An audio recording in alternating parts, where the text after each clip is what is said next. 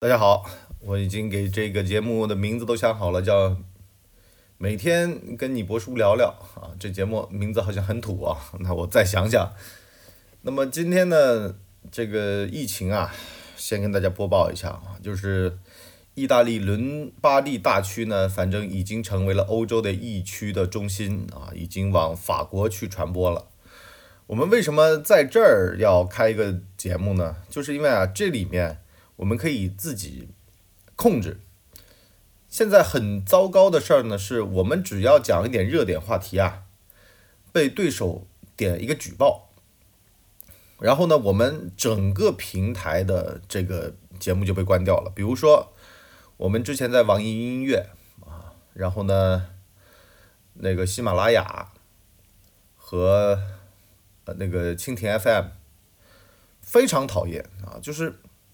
你这流量稍微大点吧，就也不知道对手呢还是脑残听友啊，反正我不知道他们怎么想的。我们之前做了一个关于香港的一个非常详尽的呃一个深度的内容，哎呦，你知道呕心沥血呀，然后啪直接把我网易云音乐的那个永久关掉，再也恢复不了。其实呢，你说内容呢，也就是。把这帮废青的前世今生给讲了一遍而且呢，政治非常正确，求生欲都很强了，所以呢，我有的时候都在想啊，那可能是你的内容的东西太好了，导致到呢，所以呢，那个东西我们最后啊，我们只有在我们的这个日课当中才留得下来，别的平台全部被删掉，删得一干二净，就是平台直接给你发那个对方举报的那个东西啊，就是说你的内容涉嫌什么什么被举报。啊，我好几次我就做这种啊，因为呢，如果的无效举报呢，对方呃也没办法的，就是这种所谓的这种关键词儿举报呀，是一举报一个准儿，所以呢，我后来才去研究这个恶意举报这个事儿，我后来发现啊，哎呦，这原来他妈是门产业哈，套路很深，水很深。你比如说吧，像阿里巴巴啊，阿里巴巴就是专门有团队去点对于他们公司不利的举报。那他们的公司文化也很奇葩的。阿里巴巴的公司文化就是说，但凡有人说我们公司不好，就是这个人啊，他价值观有问题。这个还算阳谋了啊，这还算非常的阳光了。就是我告诉你是我干的。另外一种呢，比如说有的平台啊，呃，我就直接说吧啊，快手和抖音，当年这个热度还挺高的时候，就有竞争对手。在他们上面啊放那种毒丸，什么意思呢？你这不是火吗？好了呀，我在你上面讲点不能讲的呀，播点不能播的呀，对吧？直接到工信部举报，完事儿呢就把它封掉啊，或者说下架掉。内涵段子就是这样。其实这一套啊很早了，我记得这个美团的创始人王兴当年创立饭否的时候就是这样被干死的。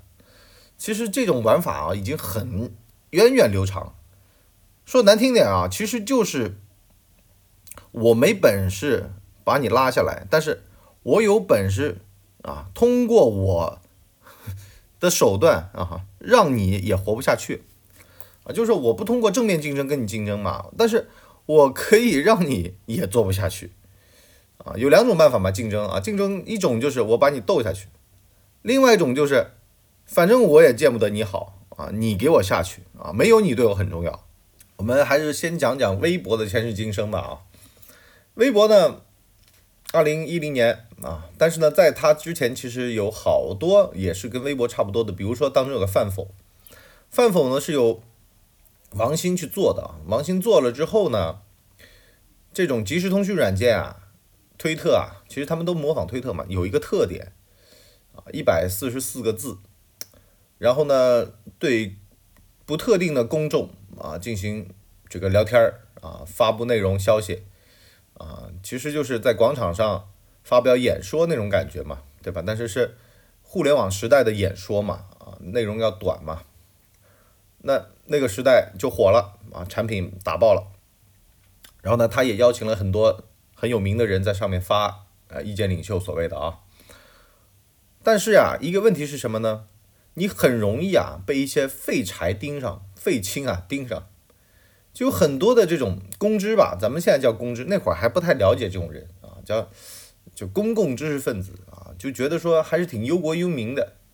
那一上来呢，就给你包藏祸心啊，他们会怎么样呢？就跟现在啊找那种博主说说话一样的，有人就会找你博主说，哎，不说你聊点真的吧，你聊点刺激的吧，啊，你聊点不能聊的吧。那小剧场是可以的哈。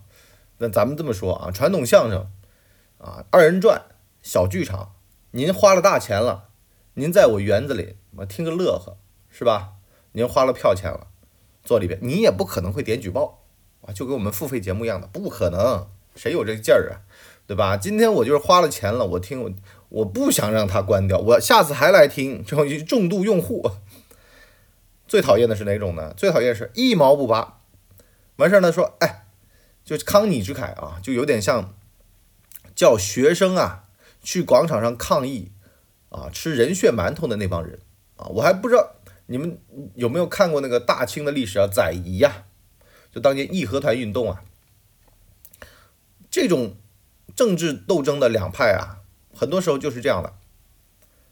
哎，太后，我想了个好办法，你看嘛，扶清灭洋啊，这个。河北这边啊，有帮神打，刀枪不入。你说这玩意儿，你脑你脑子被驴踢了吗？没关系啊，半文盲的慈禧相信就行。哎，进来表演一看，哎呦，真的，就这么愚蠢的这个事儿啊，就进行下去了啊。在那个时代啊，慷别人之慨，赌国运，是吧？不是坏就是蠢啊，以蠢居多。那坏呢，肯定夹在当中的。啊，然后呢，就想说，载乙当时就会委以重任嘛，对吧？别人办洋务啊，他办的是团务，啊，他办的是义和团这种事儿，是吧？最后呢，弄得灰头土脸的跑西安去了，啊，你你想多倒霉啊？庚子之难啊，庚子国难啊，那就很很很恶心的，其实很多事儿干的，对吧？慷他人之慨，那范否也一样的，对吧？就跟平台方提要求。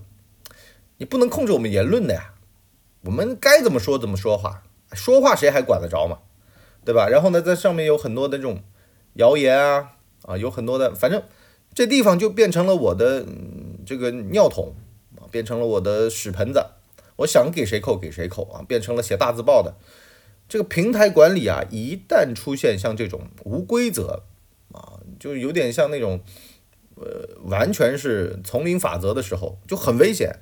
马上呢就被国家盯上给封掉了，因为你毕竟啊很多事情会出现的呀，对吧？王兴当年他们一帮子程序员，年轻人嘛不谙世事，觉得人生很美好啊，人家说啥听啥，就好了，就被那种恶心的对手和蠢货们把他们平台直接搞没了。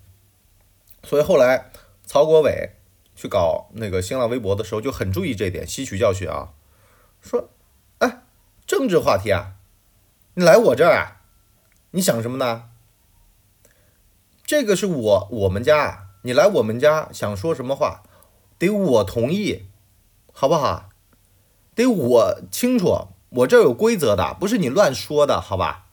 你要扣屎盆子，你要去恶心别人，你要想清楚啊！我们这平台是有规则的呀，所以呢，一直延续到后来抖音，抖音就不是。找了好多的人工审核员去专门审核这种竞争对手给他们扔下来的毒丸吗？什么疑似色情的啊，疑似什么的？你包括像 Facebook 啊，像这个国外的一些视频网站啊，油管什么的，他们就外包啊，外包到菲律宾，外包到呃东南亚，然后呢让人工审核员去审核啊，有的时候一个视频里面出现医学内容啊，乳头。然后呢，人工审核员或者机器就会把它打标为黄色，就把它禁掉。为什么呢？全世界任何一个网站，它都需要有规则，否则它肯定会被政府盯上。因为一旦跨越了道德的界限，那接下来就是法律的禁区，无一例外。所以呢，像那些公知啊，或者说那些蠢货，或者那些坏胚，跟你讲，跟年轻人讲啊，勇敢的往前冲啊，大胆的说话。啊，该干什么干什么啊！这种言论是自由的啊，你年轻人需要有你的血性啊，哪有什么话呢什么的，这就完蛋了啊，你就要小心了，这个坏胚啊，很可能是要吃人血馒头了啊，他就是等待着这个机会啊，或者说啊，他对社会就有仇视的这种。我就打个比方啊，我你不说啊，现在就很少，或者是基本没有翻墙去看油管上的内容，为什么呢？因为啊，这个世界上的东西其实差不多，油管有油管的这套逻辑啊，油管呢也封会封你们中国人的言论，然后呢，中国这边呢也会封油管那边的言论啊，只要不符合双方的利益啊，不就我们家的规矩的话，它都是被会被封禁的。然后呢，有的人就喜欢去看那头的，呃，就是我们这儿规则不允许的东西。那也有老外喜欢看我们这儿啊，这个老外那边不允许的东西啊。就像什么呢？就像你如果想学习英文啊，但是呢，你又看不惯美国的《华尔街日报》的嘴脸，那你可以看什么？你可以看《今日俄罗斯》，对吧？RT 啊，你看《今日俄罗斯》很爽，对吧？一个红小红脸嘛，红扑扑的。然后呢，在那儿说美国的不好啊，说美国在世界上处处朋友不多，然后呢，老是恶心别人啊，这种你你可以这么看啊，但是其实也没啥意义。说实话，知识就是知识，角度就是角度，角度这个东西，你在这儿你就入乡随俗，所谓的生活方式随大流啊，事业上高调，生活上低调，其实就这么个道理啊，这角度无非就是生活。你在这儿生活，你就用这儿的生活的角度去看问题，你别一天到晚用油管的角度去看问题，那看的看的呀，很容易造成你精神分裂。你总觉得自己在这儿这个不受重用啊，这个怀才不遇的原因啊，是因为你们这儿没有那儿的文化，那你这个就搞反了，你这个就搞劈叉了。在每个国家最顶级、最优秀的人之间是互通的。但你呢，跟那边的优秀的人物其实是不互通的，因为呢，你其实是那边的底层在看的东西啊，顶层看的东西其实都是那种价值观非常的这是正确的那些东西 哈，其实就是你博士所谓的呃看书啊，或者说学知识啊，思考，如果到了一定的层次，其实你对于那些无所谓了，对不对？废青的言论啊，一些热血的。其实就那样嘛，对吧？不就是宰乙他们来出来骗骗你们的那种逻辑吗？扶清灭洋，哎嘿，好好好，喊口号，打老外，打老外。其实心里想的是，妈的，我不就是想的嘛，捞点政治资本嘛，是吧？我这个皇室，我捞点政治资本的嘛。那你们这些人该死死去，哎，死去，完全死去，哎，死球去。你看多恶心，政客的嘴脸多恶心，你得看清楚本质，好吧？我们今天就先到这里啊，我们下期再见，拜拜。